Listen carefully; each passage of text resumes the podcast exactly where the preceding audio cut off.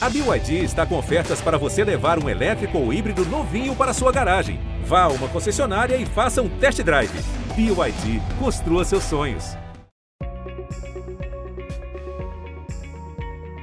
Quando a OAB percebe que tem algum assunto de relevância social da população em geral, aí a gente primeiro tenta conversar, senão depois a gente começa a cutucar e tentar resolver. O ML em específico veio à tona porque a gente sentiu que ninguém estava eu até brinco com os meus amigos, vereadores, São Paulo, eu assim, vocês só falam de Porto e o IML. Uhum. Nós fomos acompanhando atentamente e aí chegou uma hora que nós percebemos e conversamos e falamos, chega. Eles passaram dois anos e meio, promessas, o prédio está engatinhando ainda para ficar pronto, então a OAB começou a oficiar e pedir reuniões para começar a encampar isso. Graças a Deus, teve agora uma, uma última conversa, espero que seja a última, o prefeito decretou que em dezembro este prédio está pronto. A OAB, em tese, é uma entidade que tem que defender sua categoria e faz isso. Essa seria a nossa primeira bandeira. Porém, uma das bandeiras mais fortes que a OAB tem é defender a democracia. Aí você envolve todo mundo. Uhum. Eu até falo isso às vezes numa entrega de carteira para os jovens. Por mais que alguém tente menosprezar a categoria do advogado, nos momentos mais decisivos do Brasil, nos momentos mais importantes, era um advogado que estava lá. Uhum. O Brasil teve na sua história dois impeachments as pessoas que defenderam, se foi certo ou não, eu não vou entrar nesse assunto. Eram advogados que estavam lá. Não eram juízes, não eram promotores, senadores, deputados. Eram advogados que estavam lá. Fala pessoal, começando mais um Baixado em Pauta. E ao meu lado, Luiz Lina. Muito bem-vindo, Luiz, mais uma vez. Bom dia, boa tarde, boa noite, Matheus. Muito legal aqui, mais um Baixado em Pauta. Isso aí, hoje a gente tem convidado especial, Rafael Meirelles, presidente da OAB Santos. Rafael, muito obrigado viu, por ter aceitado o convite, bater esse papo aqui com a gente. Veio de terno, gravata, mas ó, o papo ele tem que ser descontraído, é. relaxado, hein? Obrigado pelo convite. Na verdade, já faz parte. Eu já, já acordo parte, de terno, é. é. Todo mundo fala isso, mas toda vez de terno, sim, não tem jeito. É, até a última conferência que teve da OAB Santos, da, da Seccional São Paulo, junto aqui em Santos, me falaram se eu vou na praia de terno. Não é tão bem assim, mas eu uso muito terno, não tem jeito essa visão que a gente tem geralmente do advogado, né? Mas saindo um pouco desse, desse lado aí, do terno gravata, é para conhecer também um pouquinho a pessoa. Quem é o Rafael, né? Como que você chegou e bateu lá presidente da OAB Santos, que é uma entidade com tamanha relevância né, aqui na região? Olha, na verdade, o Rafael é um, um veio de uma família de todos advogados, de mãe, de vó, de tio, de irmã e de esposa e de cunhado que depois passaram no concurso público, mas já estava inserido nesse meio, estagiei com a minha família e sempre amei a advocacia.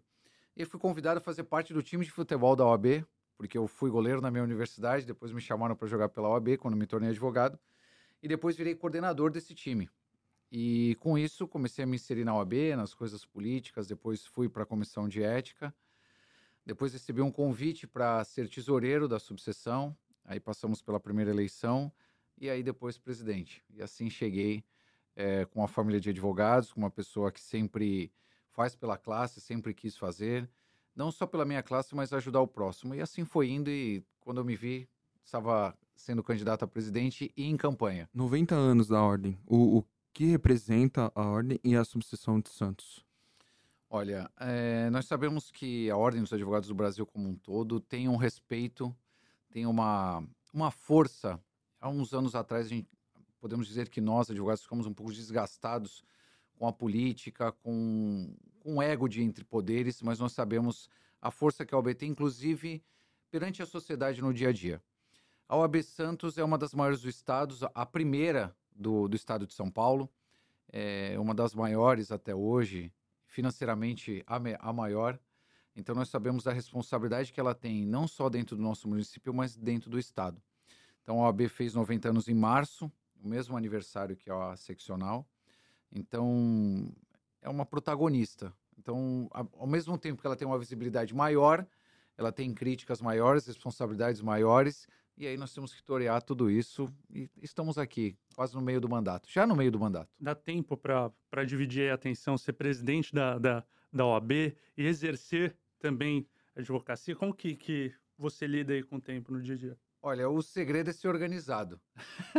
e eu ainda sou síndico, pra piorar. As pessoas falam. Meu Deus do como é que eu penso? O cara é goleiro, ou seja, lá ele tá defendendo também, né? Goleiro, A síndico, família de advogados advogado. não pode ter briga em Presidente casa da também, OAB. né? Porque senão um já entra Olha. com uma, uma ação contra o outro. Ele é complicado, hein? Olha. Não, já teve muito almoço de domingo que virou um debate jurídico já.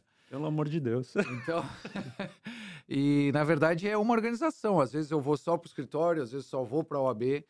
Então é se organizar, dá tempo de fazer tudo. Inclusive hoje fiz audiência já, então dá para organizar. E tem muita gente ao seu lado que ajuda também, tanto na OAB quanto no escritório.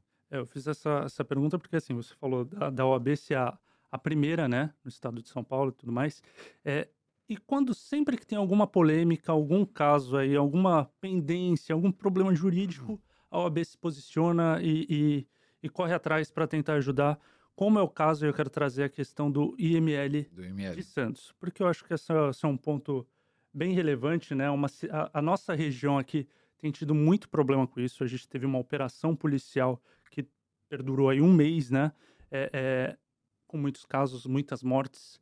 É, além de todos os outros fatores em que o IML se faz sim. presente, né? Casos ali de, de briga em casa, de violência doméstica. E a gente só tem a unidade de Praia Grande já desde 2020. 2019 já tinha problema também, né? Fechava, abria, prédio, estrutural. Agora, pelo visto, vai ter andamento a coisa. É só mais uma promessa. O AB entrou e encampou essa briga aí também, né? É até para as pessoas entenderem é, a função da OAB, porque muitas pessoas já chamam a gente de bate-pronto para um problema e nós falamos: olha, não é a nossa função, Uhum. existe o Ministério Público, existe o governo estadual, federal, o que seja, e o municipal. Mas é, nós fomos acompanhando atentamente e aí chegou uma hora que nós perce- percebemos e conversamos e falamos: chega, já se passaram dois anos e meio, promessas, o prédio está engatinhando ainda para ficar pronto, então a OAB começou a oficiar e pedir reuniões para começar a encampar isso. Graças a Deus, teve agora uma, uma última conversa, espero que seja a última. O prefeito decretou que em dezembro este prédio está pronto. Uhum. Mas são burocracias municipais e estaduais, coisas pequenas que a OAB falou assim: olha, então vamos fazer o seguinte: vamos chamar o- a prefeitura para conversar com o IC, para conversar com a Secretaria de Segurança Pública, a Guarda Municipal. Nós fizemos uma reunião e ali as pessoas, graças a Deus, nós encontramos pessoas que querem resolver. Todas as pessoas envolvidas queriam resolver. E aí o prefeito no dia seguinte também fez uma reunião, já estava agendada essa reunião, a OAB participou e agora ele se pronunciou dizendo que em dezembro vai ficar pronto. Alguns políticos, eh, poucos, mas começaram a encampar isso de que em final de outubro estaria pronto. Eu falei, não vai ficar pronto. Uhum. Mas agora, pelo avanço que teve, eh, acredito que em dezembro esteja pronto. E como você disse, já desde 2019 tinha problemas no prédio. A entrada de Santos sofre com alagamentos. Imagine uma- um dia de chuva que tem um acidente. Você não conseguia chegar lá. Uhum.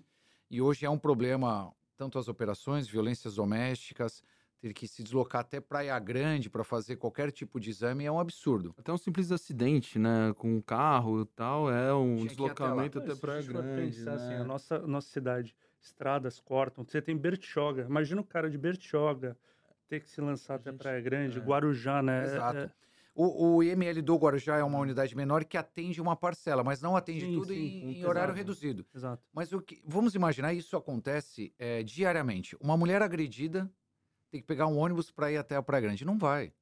A pessoa já está numa situação ali de humilhação, vai pegar um ônibus, imagina pessoa- Vulnerabilidade, né? Exato. Então.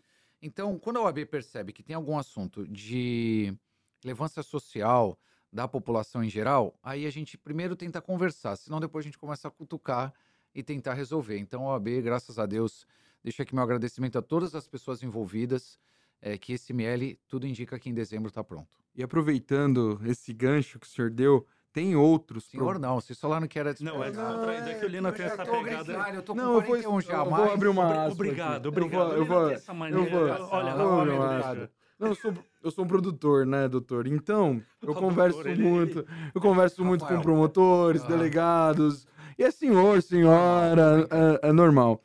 Pegando o gancho da, da- do que- que você falou, é, desses problemas. Santos hoje tem alguns problemas, principalmente esses buracos. A OAB está fiscalizando isso, sente isso, chega muita coisa para a OAB nesse sentido, e existe já algum movimento de vocês perante a esses acontecimentos na cidade? Olha, na verdade, a OAB sempre. Geralmente, ela guarda ser provocada por, algum, por alguém. É claro que é o que eu acabei de falar. Qualquer cidadão que chegue lá e reclame com a OAB, a gente pede para a comissão, nós temos quase 90 comissões Uhum.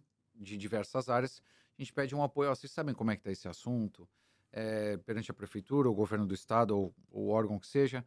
Mas nós respeitamos primeiro a quem de direito, ou a prefeitura, ou o Ministério Público. Às vezes chega uma reclamação que as coisas já estão andando.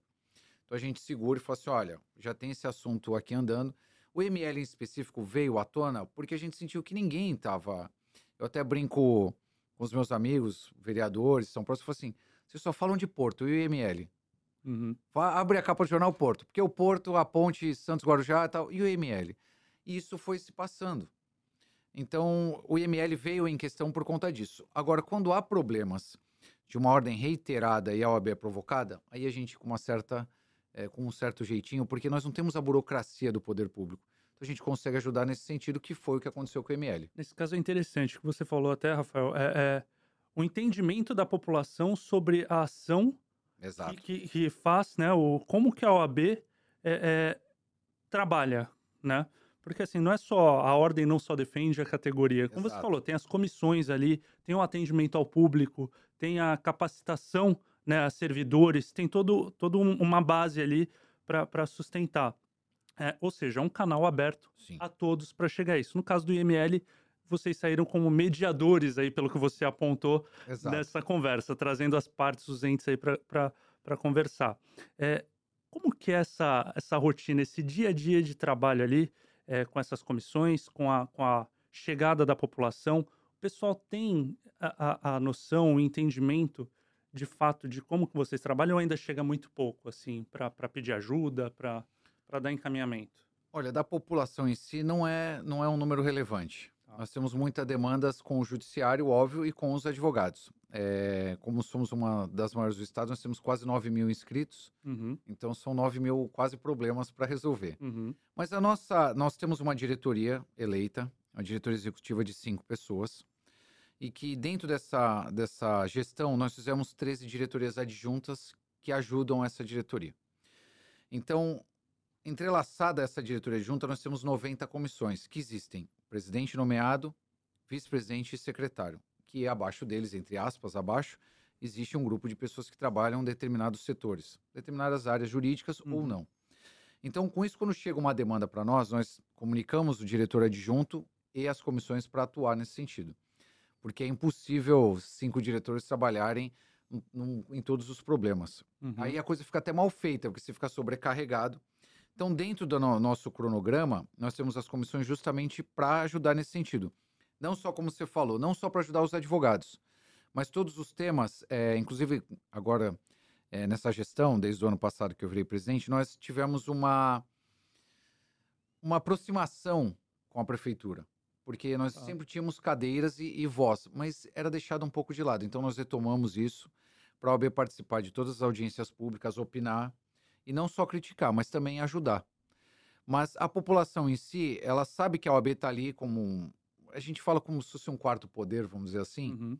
Olha, eu- já que não estão, as coisas não estão andando, eu vou lá reclamar na OAB. Então, há muitas coisas quando a gente percebe que chegou para nós como o IML, é uma coisa que você ó, já superou todas as instâncias. Pelo amor de Deus, OAB me ajuda. Uhum. Aí a gente fez isso, pegou lá o coleguinha da prefeitura, o coleguinha do IC, o coleguinha, ó, vamos se reunir aqui, vamos resolver isso.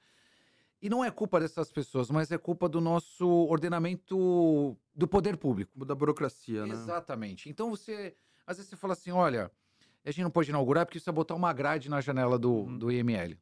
Aí tem um processo interno, aí você vai falar com a pessoa, tá parado na mesa dela. Olha, mas eu tô com um problema de urgência aqui, não dá para olhar a grade agora. No momento que bate no teto Existe ali, uma não sabe. licitação, às É. vezes. Exato. né? E a licitação de três anos atrás já não vai ter, Não, não, não vai. vai. ter o mesmo valor. Aí, aí eu falo, mas tem que parar tudo. Será que o poder até o poder público não consegue fazer uma parceria com uma, vou dar um exemplo aqui bem, uma serralheria para colocar Uhum. a- as grades e assim por diante. Então, isso que a gente começou a fazer é se aproximar da população. Então, hoje eu acho que a população olha a OAB como uma ajuda. Tá. Então, muitas coisas chegam para nós, às vezes até que não deveria chegar, mas a gente tenta ajudar. Mas você fala nessa ponta final, assim, né? No momento ali que seria um estopim, uma reclamação mais nesse sentido. Só, só pegando lá, também, lá. Matheus, é, que nos últimos tempos a OAB veio na- mais na, pra mídia, né? Também veio o crescimento da voz da OAB, das opiniões até dos seus presidentes e tudo mais. Você acha que isso também é um motivo da população prestar atenção e falar, pô, tem um, tem um lugar onde eu posso e eu confio, a credibilidade da OAB é isso? Também, eu acho que a mídia é que vai é a última a levar a, a comunicação na casa da pessoa, que é sempre um- uma coisa pontual dentro da OAB. Muitos advogados falam assim, ah, mas eu não fiquei sabendo, ou a população. A gente tem, desculpa, Imagina. esse problema com a comunicação de chegar até a pessoa. E a mídia, com certeza, chegar dentro da casa da pessoa através de uma rádio, de uma televisão e agora através de, de rede social. Celular, né? Celular, exatamente. Uma, uma, qualquer tipo de comunicação, Sim. rapidamente está a pessoa. Mas nós também passamos um período que a OAB, é, aí eu vou falar mais da OAB Nacional, acabou se metendo em problemas que não deveria se meter e virou uma questão política. E aí, quando você se coloca num cenário político, Uhum. você está é, se colocando num cenário de opinião pública. Manda um partido, né? às vezes, Exatamente. opinião, né? E aí todo mundo começou a opinar sobre a OAB, e muita gente negativamente. Uhum. Então eu acho que é uma recuperação. Agora nós temos um- o Beto Simonetti, que é o presidente nacional, é uma pessoa muito mais discreta, é uma pessoa que. um advogado conhecido e que está ajudando as demais seccionais. Nós temos hoje a doutora Patrícia Vanzolini, que está no Estado também abraçando todas as subseções. Então eu acho que a união da, da advocacia, que houve essa recuperação, eh, faz ter essa credibilidade e as pessoas acreditarem mais na gente. É, o, o que eu ia puxar aquele momento é justamente qual é o serviço, para quem está nos ouvindo agora, que a, que a OAB presta para essa população. Para que que a população pode ir lá bater na porta e pedir essa, essa ajuda, um encaminhamento, para justamente a gente pontuar o que cabe e o que não, não cabe aí. Olha, isso é, é uma. É um divisor de águas, porque as pessoas esquecem que a OAB é uma entidade de classe. Sim. A OAB, em tese, é uma entidade que tem que defender sua categoria e faz isso. Essa seria a nossa primeira bandeira. Porém, uma das bandeiras mais fortes que a OAB tem é defender a democracia. Aí você envolve todo mundo. Uhum. Eu até falo isso, às vezes, numa entrega de carteira para os jovens. Por mais que alguém tente menosprezar a categoria do advogado, nos momentos mais decisivos do Brasil, nos momentos mais importantes, era um advogado que estava lá. Uhum. O Brasil teve na sua história dois impeachments. As pessoas que defenderam, se foi certo ou não, eu não vou entrar nesse assunto. Eram advogados que estavam lá. Não eram juízes, não eram promotores, senadores, deputados. Eram advogados que estavam lá. Quando se teve golpe militar e se derrubou, quem defendeu a democracia? Os advogados.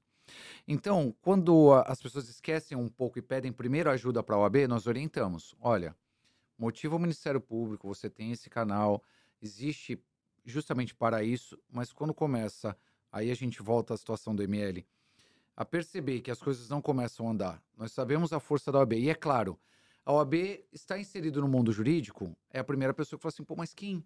Olha, eu já, cons- já tentei de tudo, como é que eu chego nos promotores? Como é que eu chego nos juízes? Através dos advogados. Aí entra a OAB. É que tem um CADOG, né? É, o CADOG, na verdade, é para as pessoas físicas, Uhum. não é de forma geral. O CADOG é, é um convênio que a OAB tem junto à Prefeitura Municipal de Santos, que agora nós estamos, inclusive, servindo como modelo para outras cidades, porque alguns presidentes me ligam e pedem ajuda para copiar o modelo e a gente prontamente atende, que é justamente as pessoas que não possuem advogados particulares. Uhum. Então eles procuram o CADOG, estava dentro da OAB, o CADOG agora está é, em outro local, na General Câmara número 5, e ele nomeia um advogado, que ele se torna seu advogado, mas você não paga ele, quem paga é a prefeitura. Tá. E os advogados se inserem nesse convênio. Então, na verdade, é como se a prefeitura... É, não.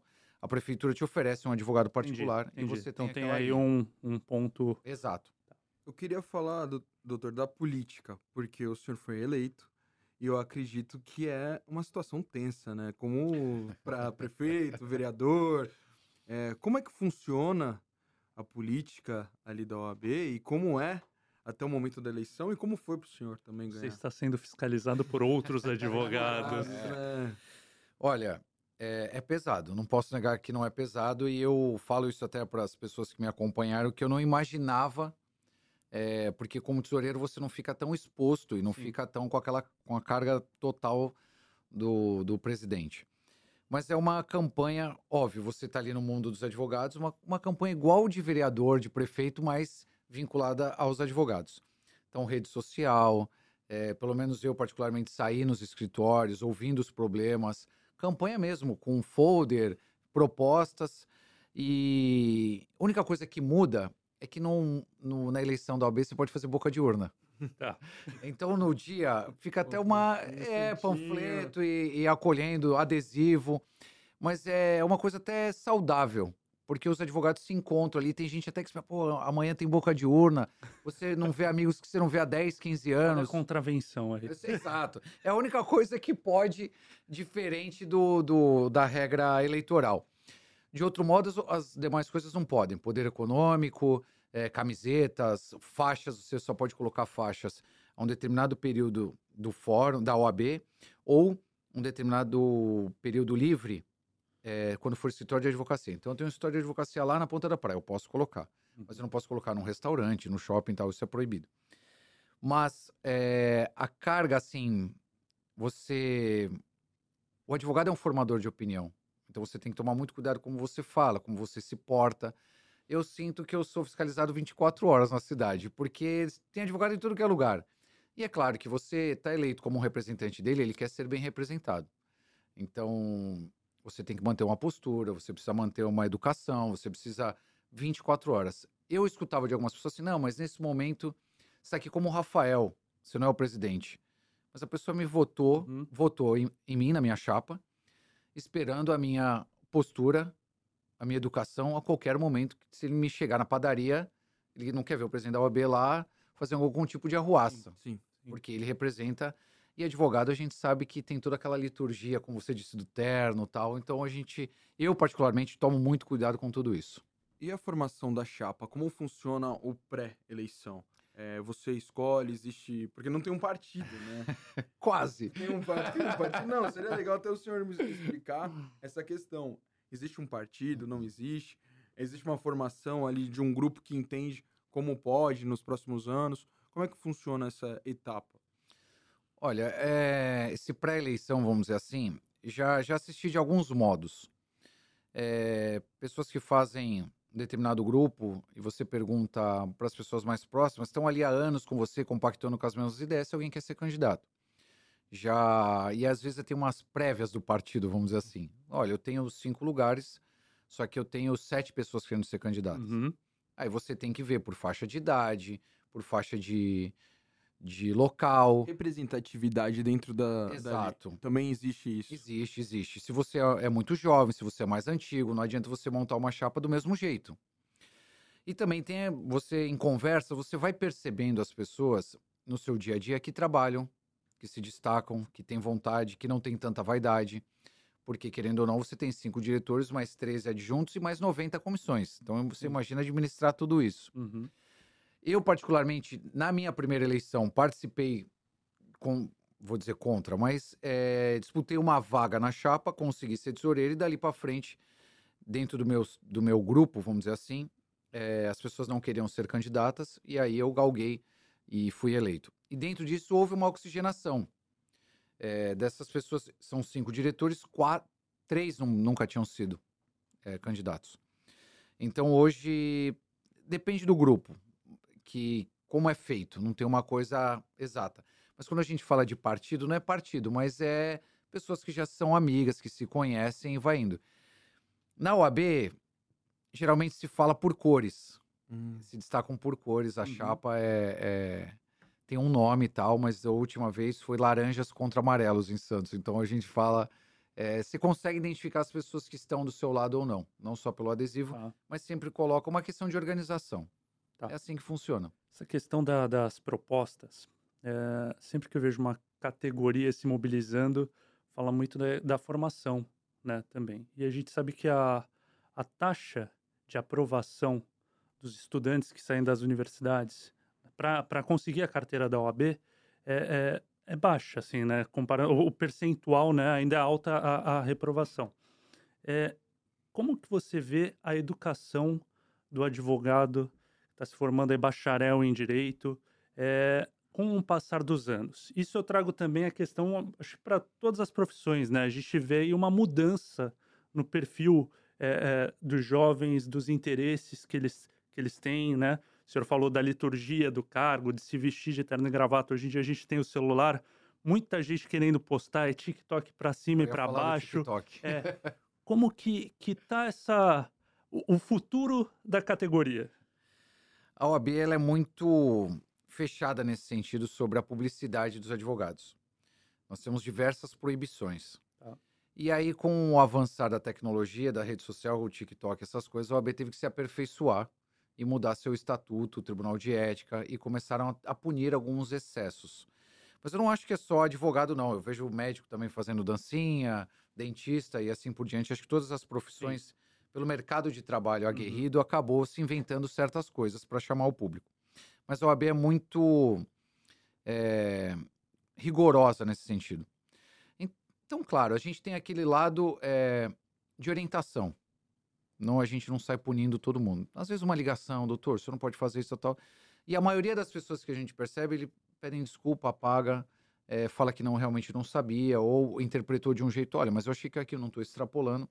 Inclusive depois a OAB passou até por um, um lado particular das coisas que o advogado não poderia ficar ostentando. E aí tá, mas eu não posso sustentar o meu lado pessoal, não posso sustentar meu lado profissional. Isso sempre fica muito vago. O direito, a gente gosta do direito por causa disso, porque interpreta tudo, debate tudo. Uhum.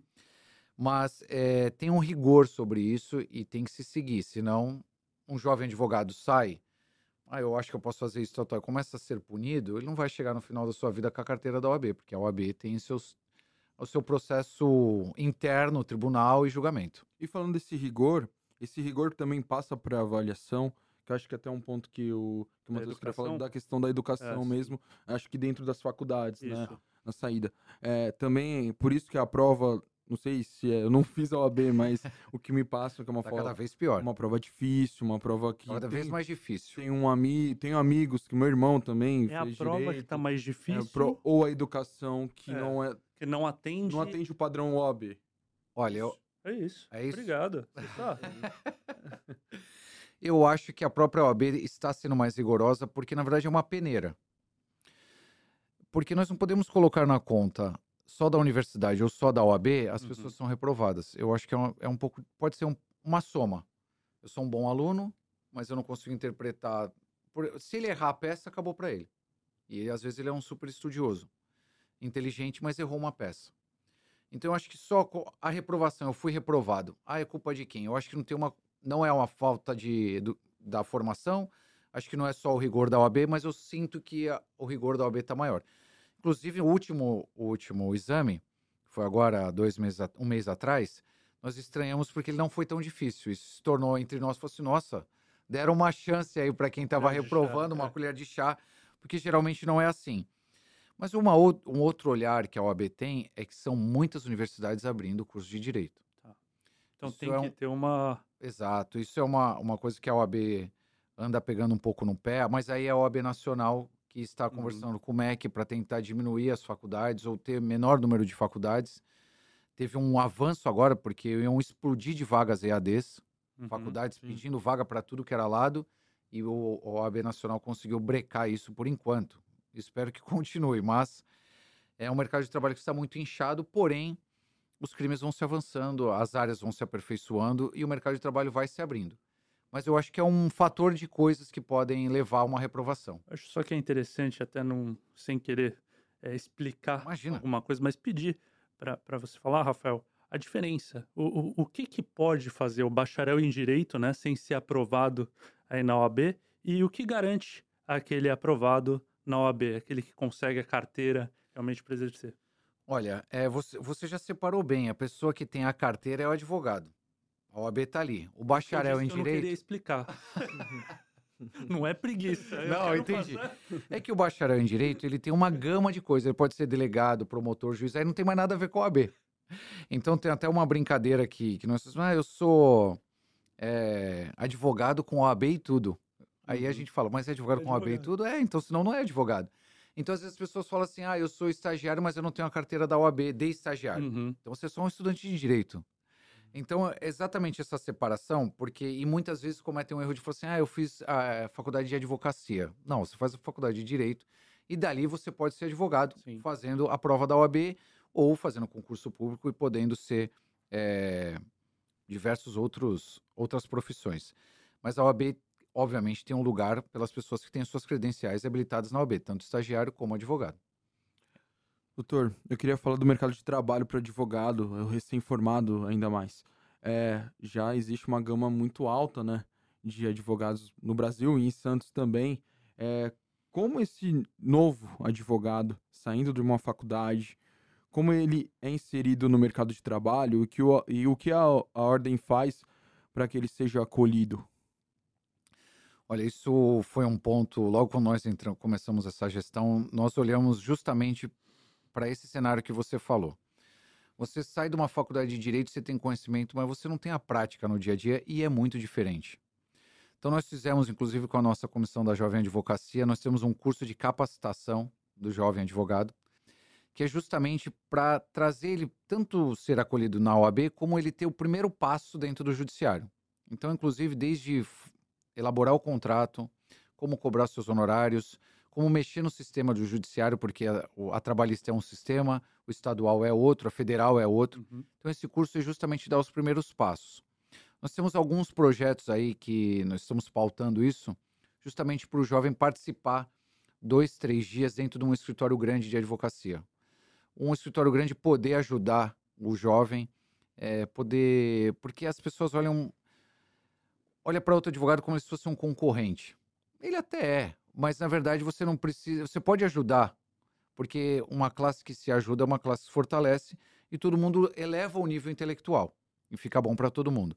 Mas esse olhar, justamente até pela quantidade de jovens que chegam, nós temos acolhendo e deixando à disposição também. É, não só dentro da nossa subseção, como nós temos. Ah, o, o, jovem saiu e não tem um escritório. Nós temos salas de audiência para ele, a um custo de 10 reais. Uhum. Então, a subseção Santos tem esse olhar não só na formação, mas também na qualidade e no acolhimento para ele usar toda a estrutura que nós temos lá.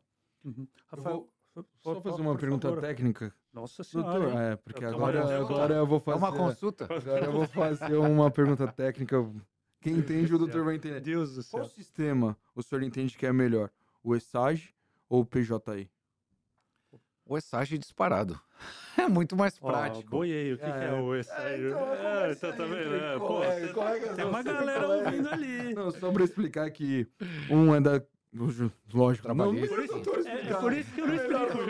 É melhor o doutor explicar. A Justiça Federal ela possui um sistema de processo de peticionamento e a estadual possui um outro, que é o ESAG estadual uhum. e o PJE federal.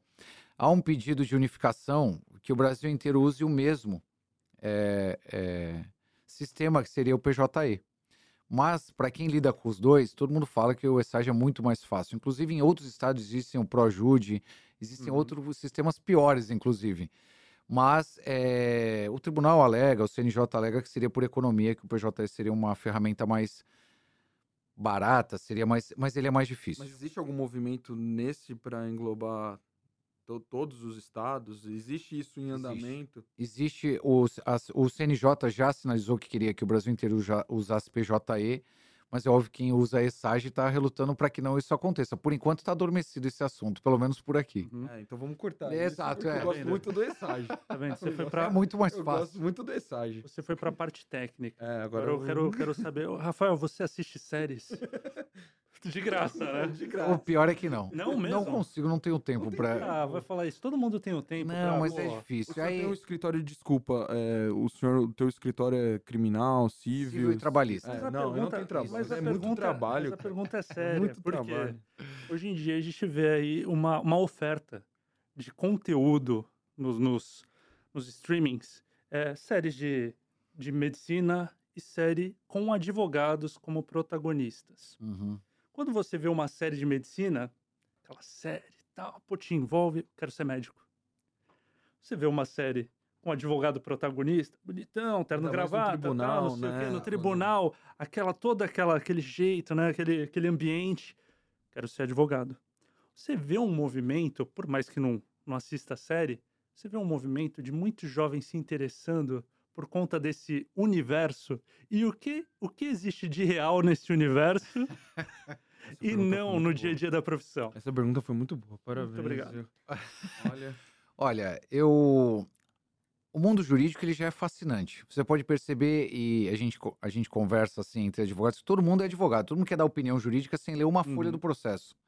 Ele comenta uma decisão do STF, do Tribunal de Justiça, sem ter lido uma, uma lauda do processo. Então eu acho que o jurídico, o mundo jurídico é fascinante por si só. Eu também sou suspeito para falar. Muitas pessoas que viram advogados, eles já são de uma família também de advogados. Quando você tem uma série de médico, o médico é o protagonista, você quer ser médico. Mas ali dentro da medicina existem uma série de profissões. No mundo jurídico também tem, e várias chamam a atenção. Muita gente gosta que olha a atenção do juiz ou do promotor, do advogado. Então eu acho que o mundo jurídico abre um leque. E a gente fala assim: não, eu quero ir para a rua, quero ser delegado, eu quero prender, quero fazer. Uhum. Mas é o que você disse: o que é real e o que não é real. Muitas vezes a estrutura que te mostram não é real. Aquele tribunal lindo, Não é? nossa, todo mundo é, educado, é, né? exato, todo mundo falando numa educação, sem muito bate-boca, ou quando tem um bate-boca em alto nível. Ou você fala assim, eu quero ser delegado. Vai numa delegacia. Coitado dos delegados, a estrutura que dão para eles. Mas é, não deixa de ser fascinante. Eu sou, eu nunca quis ser outra profissão que não seja advogado. Então é muito, para mim é muito fácil falar e ao mesmo tempo eu não consigo ser imparcial não falando da advocacia. Mas é um mundo que, que fascina. E hoje, é, com as transmissões de, de sessões no STF, transmissões às vezes de Tribunal de Justiça, e como você falou dos canais, acaba aproximando e as pessoas olhem aquilo. Mas o que eu digo?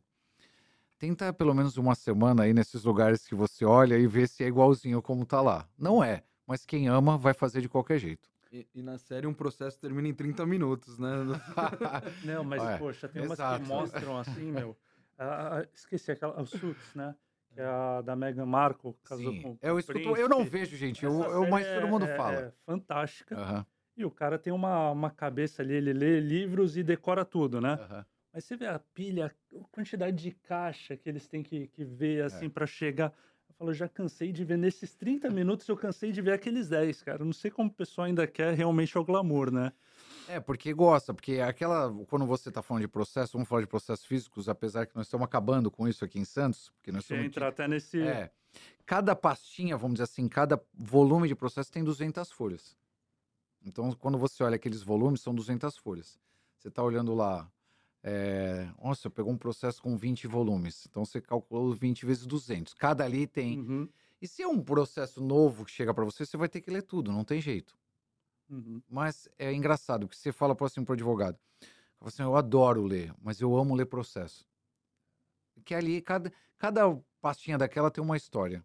Umas boas, outras ruins, mas não tem jeito. Mas parece que gostam de escrever difícil também ali naqueles processos, Olha, né? eu- Meu Deus do Eu céu. sou jornalista, Aham. não sou advogado, mas por fazer muito polícia, eu, casos policiais, eu acompanho processos e eu vou te falar que depende do advogado, não é isso, doutor? Sim. Depende até do promotor mesmo, porque eu, eu pego casos assim que, eu, que tá muito fácil para um, pra um Para leigo entender. um leigo como eu. E eu acho que essa é a ideia também de passar para transferir para o juiz, né? Existe, existe uma preocupação em relação a isso também ou não? De ter uma linguagem mais acessível? Olha, antigamente se usava muito palavras em latim. O mundo jurídico sempre foi muito vinculado a isso. Mas aí veio a questão da informalidade. Ter uma, uma comunicação mais rápida, um entendimento mais rápido. Hoje você percebe cada vez eh, mais a não utilização desse tipo de linguagem. Uhum. Depois, há um tempo atrás, até o Tribunal de Justiça lançou petição 10, sentença 10. Eu acho que estavam escrevendo muito e eles tentaram fazer dessa forma para reduzir. Mas tem casos que são impossíveis. Você pega a sentença de 40 laudas. é, às vezes vê decisões, votos no Supremo Tribunal Federal com 50, 70, 100, mas você não sabe o tamanho do processo. E você tem que fazer um breve resumo para o juiz, para o promotor que está ali nas alegações finais no final do processo. Isso vai tempo. Mas nós percebemos que com a, a modificação, Uhum. com a juventude chegando mais, isso foi acabando em desuso. Eu acho que não só na- nas petições, mas acho que no mundo inteiro eh, vai caindo em desuso muitas coisas que se achavam formal.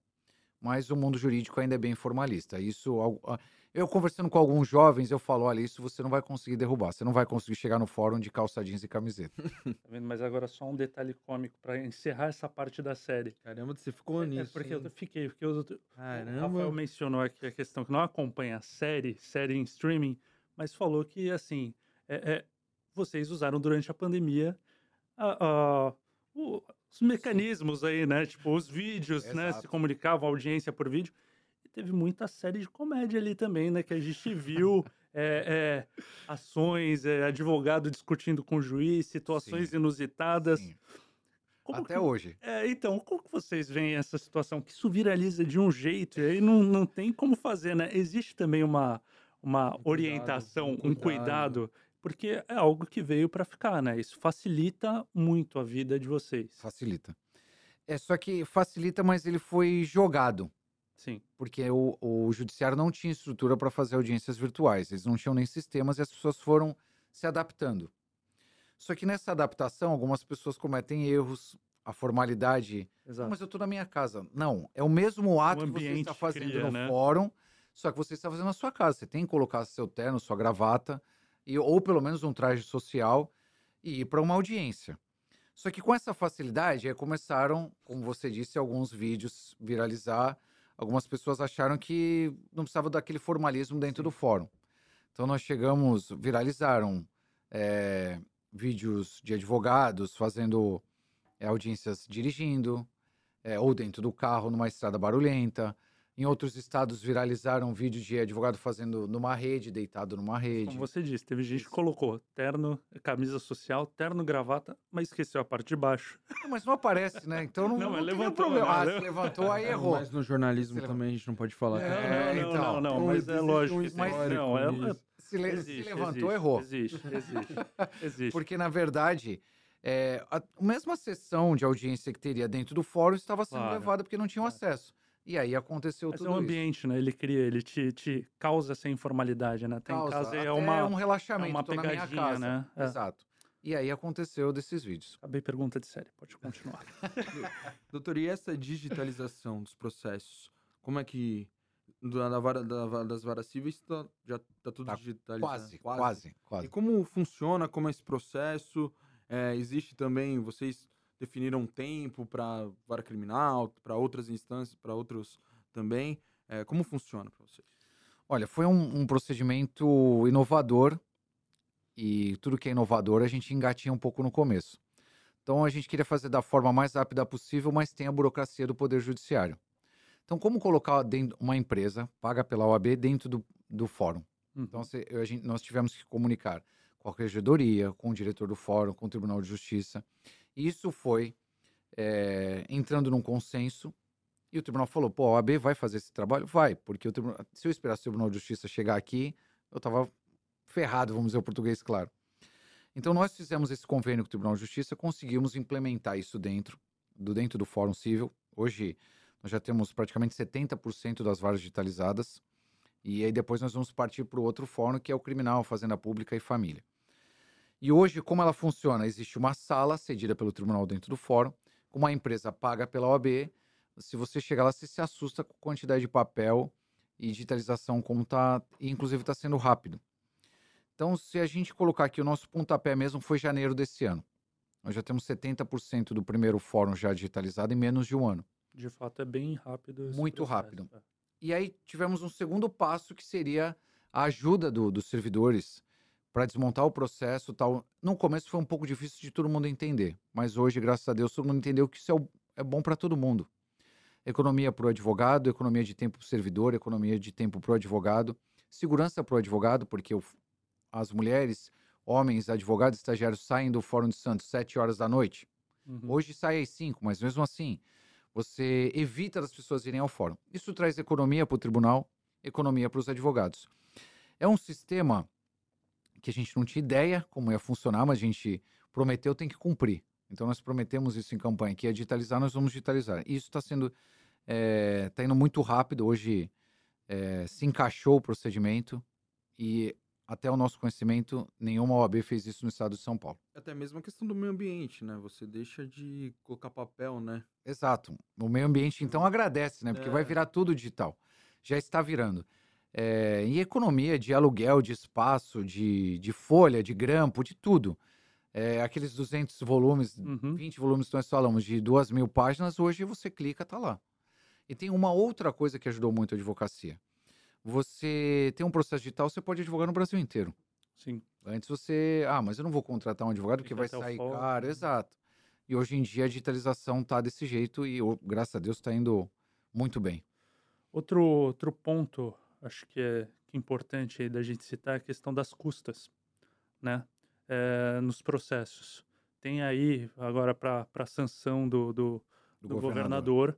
é algo que já foi aprovado na Câmara pelos deputados estaduais, o aumento aí do percentual da- das custas nos processos, ou seja, é o valor que o cliente vai pagar no final das contas. Vai aumentar de 1% para 1,5%. Uma é delas, isso? né? Porque Isso criaram novas custas. Ah, é outras. Isso aham. no estado de São Paulo. Estado de São Paulo. É, mas é esse, esse percentual mesmo que eu falei, de aumento Falou, de tá, 1 tá correto. De 1 para 1,5. 1,5 para entrar com o processo. Isso impacta em muita coisa. Por exemplo, a pessoa pode deixar de procurá-lo. É, o- é o cliente que vai, quem vai pagar. Exato. Mas assim, esse também cliente pode não existir, porque, opa, eu não vou entrar Gastar com processo, sendo que eu posso, no final das contas, ter que pagar ali as custas, vou ter que pagar mais taxas.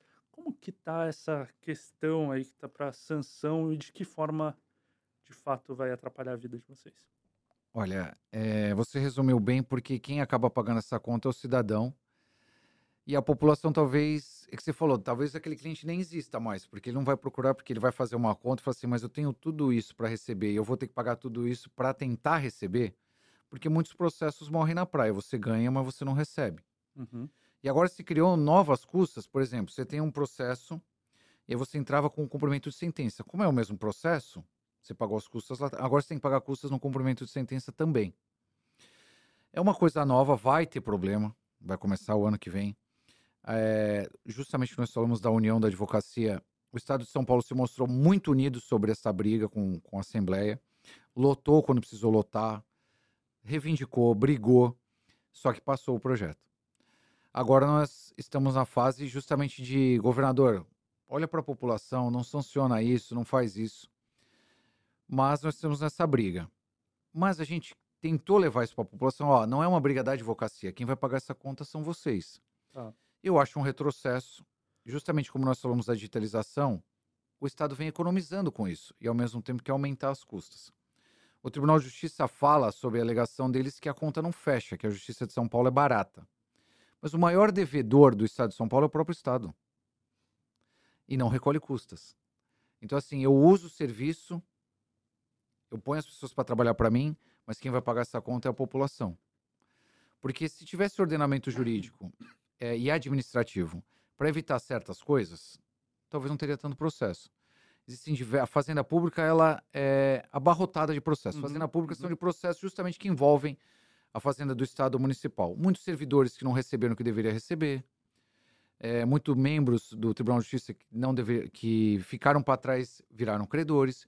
Por que, que o Estado não pagou essas pessoas corretamente? Hoje não teria processo.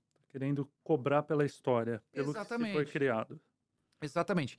Ele é o que mais move a ação, é o que mais deve e está passando essa conta. Por que, que não fecha a conta? Quando eu tive um- uns cinco minutos de fala na Assembleia, eu virei para. Estava o Tribunal de Justiça lá e muito, muitos membros da. Eu falei assim: nós estamos falando gastos, vamos falar de como se gastar? Vamos economizar de um lado para gastar em outro? A conta vai fechar. Às vezes eu até brinco com as pessoas. Não adianta você ganhar muito e, e gastar muito. Não importa não só quanto você ganha, mas sim como quanto você gasta. Então, o tribunal, eu dei um exemplo lá que tem uma empresa terceirizada de segurança e limpeza. Você chega nos Uhum. fóruns, tem pessoas sem fazer nada. Esse dinheiro poderia ser transferido aos servidores, a equipamentos, à estrutura. A digitalização dos, pro- dos, dos processos vai encolher a estrutura. Você já vem desde 2013 diminuindo o valor. Você não gasta mais tanto com grampo, você não gasta com capa, com folha, com tinta. E, a- e essa conta não, não continua fechando? Você acha que a mensagem lá passada na Alesp é, é, foi entendida pelos deputados? É, você acha que eles entendem esse, esse processo Eu faço essa pergunta, desculpa te Entendem. cortar até ali na. Por quê? Quando a gente trouxe o, o, o Caio França aqui, ele tem o projeto de lei aí da, da maconha, né? Em determinado momento. Da tava- cannabis. Da, da, da cannabis, perdão. Tudo bem. Não corta, vai pro ar isso. Não tem problema. cannabis. E, e ele, em determinado momento, falou que estava enfrentando né, algumas barreiras, até o momento que uma pessoa, opa, eu tenho um caso assim na, na família, outra também apareceu com, com um caso semelhante, e começaram a abraçar a causa, Exato. entendeu? Faltou proximidade com o assunto, e quando essas proximidades apareceram, o, o- o projeto ganhou corpo. É, por isso que eu falei do entendimento. Não que as pessoas não saibam o que é, mas será que não tem uma proximidade aí com o assunto em si? Só pegando também para entender. E, E qual perdão, é real, viu? Não. E qual é a real motivação para essa lei? Já que a população que coloca os deputados ali. É isso que a gente Que queria vai- transmitir para eles. Ah, eu queria. Qual foi o. A, a- por que isso? Por que isso? Olha, eu entendo. Isso é uma opinião minha, mas até conversando. Porque quando a conta não fecha no tribunal, esse repasse é feito pelo governo do estado. Então, querendo ter mais dinheiro em caixa, para repassar menos Uhum. dinheiro para o Tribunal de Justiça, ele falou: gente, vamos aumentar. Porque quem votou a favor foi as bancadas próximas eh, da situação, do governo do estado. O Caio França, como advogado, foi um dos que mais defenderam a bandeira de que não teria que passar esse projeto. Mas eu vejo isso, eh, na verdade, matemática. Olha, se eu posso jogar um pouquinho para cada cidadão, por que, que tem que sair tudo do governo do estado e ir para o tribunal? Mas quando eu falei foi isso. Será que não dá para o governo do estado e o tribunal conversar sobre como gastar esse dinheiro? Uhum. Então, às vezes, você chega em determinados fóruns, tem um monte de sala vazia. Então, por que que você não fecha aquele anexo do fórum, coloca todo mundo no mesmo prédio? Às vezes, você chega em fóruns com, além de vazias, salas gigantescas. Hoje tem home office. Então, por que você não divi- uma sala transforma em duas e coloca outra vara, outra secretaria, outro ofício ali? Eu acho que falta eh, um pouco, às vezes, de boa vontade das pessoas. Falar assim, pô, vamos remanejar isso aqui. Tem um olhar mais para o futuro. Hoje fizeram aumentar as custas para a conta fechar. Daqui a não sei quantos anos vão querer fazer isso de novo. Mas eu vejo isso, que acaba- os deputados acabaram falando, olha, para não sair esse dinheiro do governo do estado, vamos passar para a população. Como sempre é feito, né? Infelizmente. Os outros estados, como, como que é essa situação? Cada estado tem um custas, valores diferentes, hum, é, dev- tirando o seu devido processo legal, que é o Código Nacional, o recolhimento de custos é feito de, de cada estado tem o seu jeito. Sim, mas hoje a gente, passando essa questão que está aí pela sanção, é, o nosso cenário aqui no estado de São Paulo seria um cenário mais caro, assim, para o bolso. Em, em comparação com os demais, lógico, cada um tem o seu. Sim, mais aplicação. caro e não é a justiça mais rápida. Tá. E ainda tem isso ainda. Se fosse assim, é caro, mas é rápido, não é. Uhum, uhum. Então, eu acredito que o SUS seria mais rápido. As, as grandes decisões mais avançadas sempre vêm de lá. É, então, eu acho que talvez o estado de São Paulo seja um pouco arcaico em certos, de- certos assuntos nesse sentido. E hoje, esse, a lentidão é o principal problema do advogado, dos processos? Tem, devem ter outros, mas essa morosidade nos processos, nas decisões. Eu sei de casos que demoram ainda cinco anos ou mais, dez anos, ainda para sair né, a primeira a sentença. Como, e decisão, doutor, como vocês trabalham com isso?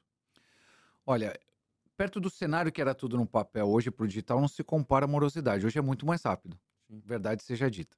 Aquele, você protocolava no térreo do fórum, aí uma pessoa levava um dia depois para o cartório, aí o cartório botava numa pilha, separava por número de processo, aí tinha que achar o processo, furar, eh, colocar o número da folha, assinar, né? Total, carimbo. Aí deixava uma minuta, o juiz vinha, estava errado, estava certo. Agora não, você protocolou, tá lá. Hoje isso facilitou muito. Quais são, seriam os problemas da morosidade? Hoje, eu vou falar por Santos, tá? Tá. Hoje nossos problemas seriam as varas de família. Não tem funcionário suficiente. Então nós fomos ao tribunal, reclamamos, a corregedoria desceu, nós reclamamos, atenderam o nosso pedido, já chegaram um funcionário em cada lugar, estamos esperando pelo menos um ou dois. Mas aí não dá nem para você culpar o juiz, porque ele fala assim: olha, eu tenho X processo para 8, 9 pessoas. 3 mil processos para 9 pessoas. A digitalização facilita. Mas hoje a- o maior problema da morosidade que a gente vê aqui é a falta de funcionário em determinados cartórios, não são todos. Como o advogado lida? Na verdade, o advogado já está acostumado com a morosidade. O problema é você passar isso para o cliente. Uhum. Mas com o avanço da tecnologia e acesso à informação rápida, todo mundo sabe que a justiça do Brasil não é rápida. Pelo menos no estado de São Paulo, tá? Então, se chega em determinadas cidades menores, eu vou contar aqui quando eu era, falando há 10, 15 anos atrás. Eu cheguei num- no interior de São Paulo, em Serra Negra, e estava litigando com um advogado que já tinha sido presidente lá, tá? a família já tinha um- uma proximidade com o judiciário. E eu fui lá, jovem, né? Cheguei lá, falei, é, que me causa estranheza. Eu falei assim pro juiz, me causa estranheza é, a petição entrar ontem e no dia seguinte está despachado nesse processo. Aí o juiz olhou para mim e falou assim, o senhor não é daqui, né? Eu falei, não. Tá vendo esses processos atrás do senhor aí? Sim. Chegaram ontem e já estão indo embora. Não é o seu processo, são todos. Eu olhei aquilo e falei, é ima- inimaginável em Santos acontecer aquilo naquele momento, do processo tudo no papel. Mas hoje, a realidade, nós temos varas civis hoje, que você peticiona 48 horas depois de ser despachado. Não são todas, mas já temos algumas assim. E quando você não acontece isso, graças a Deus, você acostuma com um lado bom também. Você fala, pô, lá tá rápido, aqui tá demorando. E às vezes eu me deparo assim com um jovem assim, presidente, eu tenho um mandado de levantamento, para quem não sabe, mandado de levantamento é quando você levanta o dinheiro. Tá 30 dias para levantar o meu mandado, para fazer o mandado de levantamento. Eu olho pro jovem e falo assim: "É sério? É, 30 dias tá demorando", eu falo. "Não, Você não sabe o que é demorar. Exato. Eu sou do tempo que era 60 dias só para juntar minha petição. E aí, quando eu levantava o dinheiro, eu tinha que pegar uma guia e ir lá na nossa Caixa Econômica. Na nossa Caixa, nosso banco, desculpa. Que aí depois se transformou no. Banco do Brasil. Hoje, você entra com um formulário no virtual, ele cai na sua conta o dinheiro. Então, assim, a gente tenta passar isso pro jovem. Olha, o cenário que você tem não é o pior possível. Eu já passei coisa muito pior. Então, os advogados mais antigos, eles às vezes nem reclamam que ele fala, nossa, era seis meses para despachar uma petição, dependendo do, do cartório. Então, a tecnologia avançou nesse sentido. É, é- é o bom do podcast, você vai viajando, eu nem sei qual era a pergunta Não, que vocês mas me tá fizeram. ótimo, tá ótimo. Mas eu tô contando um pouco da história aqui, que é essa justamente hoje da da agilidade, morosidade. É, é. Então, hoje, é, não se compara ao que era antes. É que a gente volta no mundo TikTok, né? Exato. Que é de 15, 20 segundos, 30 segundos, é, a juventude hoje quer isso, né? Exato, há Exato. uma rapidez e, e a informação e tal. E, e não é só no mundo do- da advocacia, não. Nós temos advogados, temos juízes que extrapolam, colocam coisas que não deveriam colocar na- também nas redes sociais. E aí é que a OAB também entra para falar assim: olha, não dá para você ficar colocando isso, criticando isso ou aquilo do advogado. Eu tenho mais uma pergunta, e é uma pergunta polêmica, doutor. Tô acostumado já. Por que nós chamamos os advogados de doutores? Putz, eu adorei essa. O senhor, o senhor tem uma resposta? Porque Tenho. conversa de bar é Tenho. aquela. Ah, mas não é doutor, não fez medicina, Conversa- não con- fez doutorado, não é, Conversa doutor, na minha casa semana passada, essa não daí. é é. doutor. Não... Doutorado. Mas doutor- Tem a ver com Dom Pedro? É Exato, isso? isso. É, foi na eu, ferida, eu, viu? eu- Ele- não, Não, ele gosta de argumentar, ele falou isso no eu, eu, eu pesquisei um pouco sobre doutor, eu gosto, eu queria entender. Então, tem a ver com Dom Pedro, é, Tem, né? que ter- tem. Dom Pedro, eu não vou lembrar o número, assinou uma lei que o mundo jurídico poderia, não sei nesses termos, o tratamento de doutor, mesmo não tendo doutorado. Então, muitas pessoas falam assim: por que, que o médico é chamado de doutor se não tem doutorado? Então, são coisas que ficaram na história e foi se aperfeiçoando. Salvo engano, eh, o Bolsonaro revogou essa lei, até para afrontar o- o- o, o nosso antigo presidente nacional, que eles tinham um problema pessoal, todo mundo sabia. E aí ele revogou e ninguém ligou para isso. E o mundo jurídico inteiro se trata como doutor, e doutor o promotor com advogado, e advogado entre advogado. Mas tem, jornalista com advogado. também. Advogado. mas tem tudo a ver sim com a lei de Dom Pedro. Legal. Colocar isso na matéria depois, fazer esse resgate botar na matéria que vai junto com o podcast. Isso, boa. Boa, né? Boa, boa, ótimo. Pra finalizar, então, que o nosso tempo tá, tá chegando Já? ao fim, a gente vai conversando, bom. viu? Passa Tá mesmo. É, saber de, de. Senhor Rafael, o senhor tá, tava indo na tua onda, tá vendo só como que é?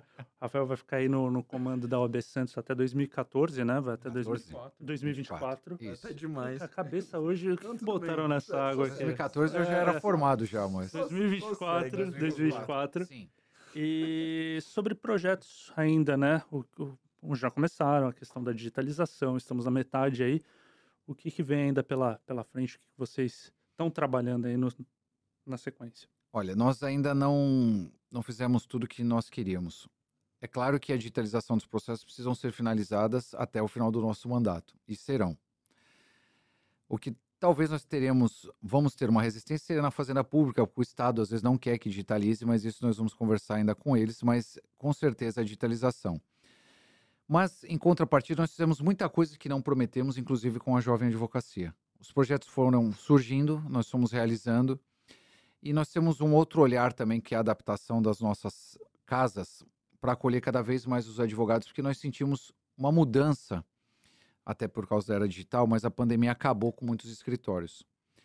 Nós, de uma forma rápida, é, colocamos salas de audiências para os advogados, mas nós temos essa, esse desejo de melhorar a nossa estrutura física para acolher o advogado, para ele ter realmente a OAB como um suporte no seu dia a dia, e não só uma instituição que defende os seus direitos, mas ter ali no dia a dia, pô, eu não tenho um local para atender alguém, eu não tenho uma audiência, eu vou para a OAB. Sim, nós temos esse olhar ainda sobre as nossas estruturas físicas e o acolhimento do advogado. Isso é uma coisa que nós temos ainda a cumprir com a nossa categoria, nós estamos fazendo, mas até o final de 2024 eu vou cumprir isso de ter um, uma melhoria dentro das nossas casas. Ainda bem que é 24 não é 14, né? Não ia dar tempo, né? Só- tu volta, não é? É, eu não, não ligo, eu não ligo, eu não ligo. Só segue, meu amigo, só segue. Gente, é isso aí, então, terminando esse papo com, com o Rafael. Rafael, muito obrigado, viu, por ter aceitado o convite, conversado conosco aqui, explicado um pouco as questões e por que advogado é chamado de doutor. né? Não, eu que agradeço o convite. É, e vou confessar aqui para vocês, é o primeiro podcast que eu participo, então vai? Não, Espero muito bom, senhor mas, um jeito mais descontraído, né? Não tão formal. É, mas agradeço demais aí, parabéns, um programa bem legal, bem leve e pode contar com a gente no que precisar. Da próxima vez ele já vem até sem gravata. Já, já, a gente vai Não vamos- não vamos né? exagerar. Obrigado, viu, Eu que doutor? agradeço, imagina. Não, valeu, obrigado mais uma vez, viu? Valeu, obrigado, Matheus. Vamos pra próxima. Vamos lá. gente. É isso aí, vocês acompanham a gente nos aplicativos de áudio e também na nossa página no G1. Essa é uma matéria aí, sempre aos sábados o podcast é publicado com vídeo, videocast aqui e com áudio também. Até a próxima, tchau.